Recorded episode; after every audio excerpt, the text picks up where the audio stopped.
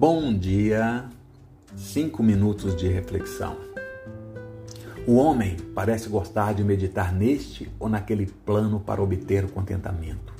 E devotaria toda a sua vida a tal planejamento se não fosse por uma coisa. Dois pontos. Problemas. Com a dor, eles fazem o homem parar de viver para o futuro ou no passado e prestar atenção no presente. Problemas fazem os homens se voltarem a Deus agora. Dr. Mike Wells, fundador do ministério Abiding Life. É muito importante a gente prestar atenção nisso. Ora, os problemas que passamos e no início pensamos que seriam nossa destruição, na verdade nos fortaleceram e tornaram-se mesmo uma fonte de força para outras pessoas. É fato que a pessoa que é protagonista desse problema sai fortalecida para as próximas batalhas. É negável também que os testemunhos e lutas e vitórias fortalecem a nossa fé, levando cada um de nós à esperança nas promessas de Deus. Os problemas constroem nossa fé. Imagine se todas as promessas da Bíblia fossem imediatamente realizadas em nossa vida. Como cresceríamos em fé? Vamos ver como o apóstolo Paulo via os problemas na sua vida. Lá em 2 Coríntios, capítulo 4, versículos 16 a 18 diz: Por isso, nunca ficamos desanimados. Mesmo que o nosso corpo vá se gastando, o nosso espírito vai se renovando dia a dia. E essa pequena e passageira aflição que sofremos vai nos trazer uma glória enorme e eterna, muito maior do que o sofrimento. Por isso, nós não prestamos atenção nas coisas que se veem, mas nas que não se veem, pois o que pode ser visto dura apenas um pouco, mas o que não pode ser visto dura para sempre. Olha que visão. Então, as lutas. Você já passou por uma situação que você olhou, mas não viu? Isso é muito comum. Você passa por uma pessoa, você olha por ela, mas você não a vê.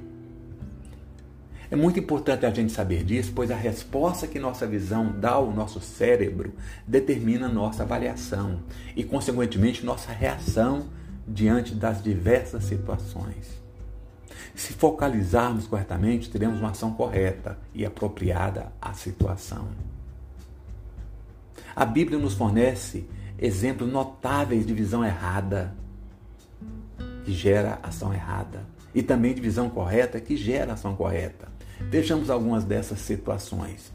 No livro de 1 Samuel, capítulo 17, nós temos um exemplo.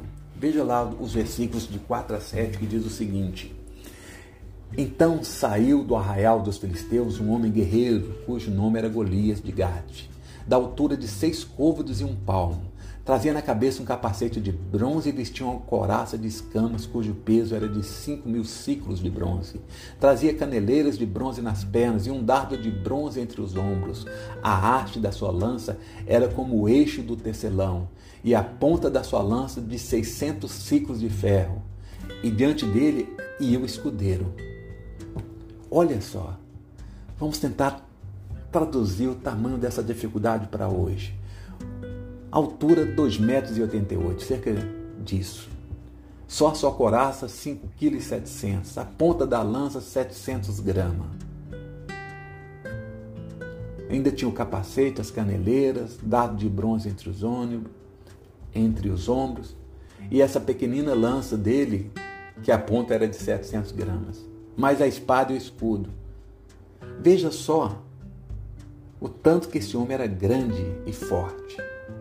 Mas olhe mais na frente nos versículos 11, 24 e 33 que eu vou citar aqui. Como o foco errado traz abatimento, desânimo e inibe a vitória. O que o povo estava vendo? Ouvindo Saul e todo o Israel essas palavras do filisteu, espantaram-se e temeram muito. Está lá no versículo 11. No versículo 14 diz: Todos os israelitas, vendo aquele homem, fugiam de diante dele e temiam grandemente. E no versículo 33, Saul ainda dá um ânimo para Davi que ousou enfrentar esse gigante. Porém, Saul disse a Davi: Contra o filisteu não poderás ir para pelejar contra ele, pois tu és ainda moço e ele guerreiro. desde a sua mocidade. Difícil, né? Mas como seria o foco correto? Como Davi estava vendo esse gigante? Ou Davi não estava vendo o gigante? Será que o gigante seria fruto da imaginação? Será que ele não existia? Os problemas são reais. O gigante era real. Embora Davi estivesse frente a frente com o gigante, o foco dele era Deus. Ele trouxe Deus para frente. Faça um exemplo agora. Coloque a sua mão de frente aos seus olhos e olhe para o sol. Veja como a pequena mão, como um pequeno problema, tapa toda a visão do maior astro ao nosso redor. Pense nisso. Amanhã continuamos. Que Deus abençoe.